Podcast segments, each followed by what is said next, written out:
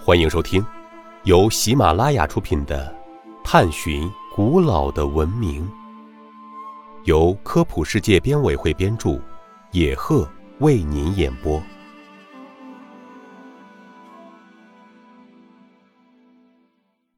第一集，我们所用的历法为什么叫公历？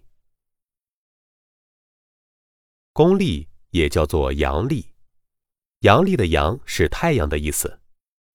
因为呀，这是以太阳式运动为依据所设立的历法，全称就是太阳历。由于太阳历为现今世界通用的历法，因此又被称作公历。我们都知道，一年有三百六十五天，其实啊。这并非是刚刚好的三百六十五天，而是三百六十五点二四二一九九一七四天。